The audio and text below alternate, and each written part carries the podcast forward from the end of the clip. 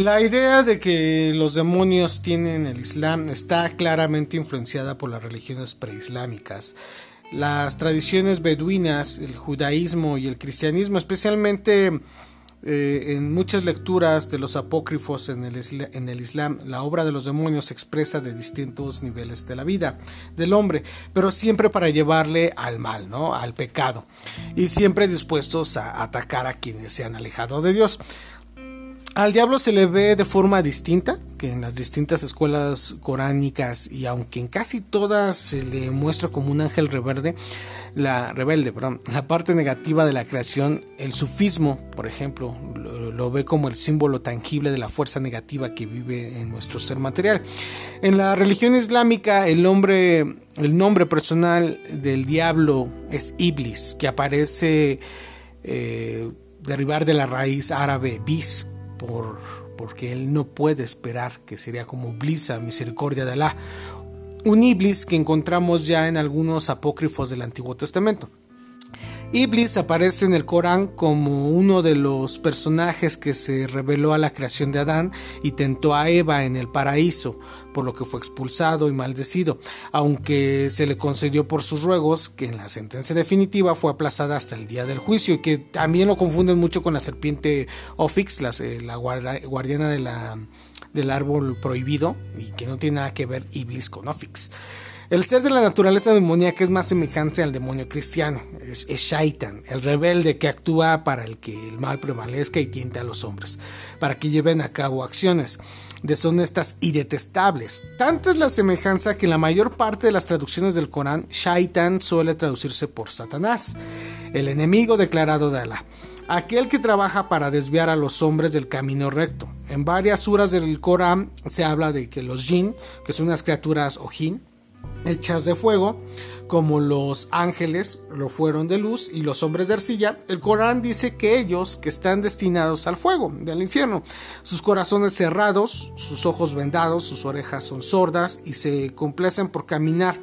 por el camino del error. En el Corán se dice que en el día del juicio los jin o jin serán juzgados como los hombres y recibirán el pago de sus acusaciones.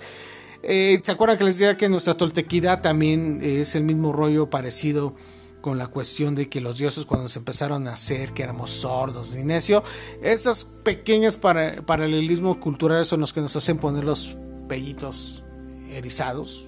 por esa similitud. En el libro de las mil y una noches y otros de la literatura de los pueblos islamizados, son ricos en referencias en los jinn y hablan de ellos eh, otras muchas leyendas islámicas, por ejemplo, una del siglo XII afirma que en el principio de los tiempos los jinn vivían en la tierra, pero lo hacían en pecado, por lo que Alá envió un ejército de ángeles para que lo destruyesen, aunque los supervivientes viven aún dispersos por el mundo con capacidad para mezclarse entre los hombres sin delantarse, adoptando forma humana, tornándose invisibles, apareciendo como reptiles o insectos o convirtiéndose en viento huracanado. Otras tradiciones hablan de seres humanos que tuvieron relaciones sexuales con los jin, como Du I, Cairán, que también es conocido como Alejandro Magno, o Valkis, la reina de Saba, que de hecho Alejandro Magno y Sócrates, más que como jin, los describen como demones, como una conciencia que te prohíbe hacer el mal, que ya se los he platicado en muchos podcasts, ¿no? Eh, estas uniones dieron la existencia a ciertas criaturas monstruosas como los míticos pueblos de Yahuji y Mahuji de los que habla el Corán, y acaso corresponde a los Gog y Magog de la tradición cristiana. En la Sura 72 del Corán, los Jin se muestran arrepentidos y dicen a Mahoma, unos Jin o Jin, escucharon los versos del libro y se, y se dijeron unos a otros. En verdad todo lo que hemos oído es la palabra, de verdad, que guía por el recto camino. Nosotros creemos en Dios, loado sea que nos ha elegido para sí ni compañero ni hijos. Algunos hombres buscaron refugio en los Jin, lo que aumentó su deshonestidad y sus acciones reprobables, induciéndoles a negar la resurrección de los cuerpos en el día del juicio. Entre nosotros hay operadores del bien y operadores del mal. Ninguno sigue su propio camino. No podemos nada contra la voluntad de Alá, ni oponiéndonos a Él, ni alejándonos a Él. Entre nosotros hay creyentes y descreídos, pero solo los primeros van por el camino recto y los otros arderán en el fuego del infierno.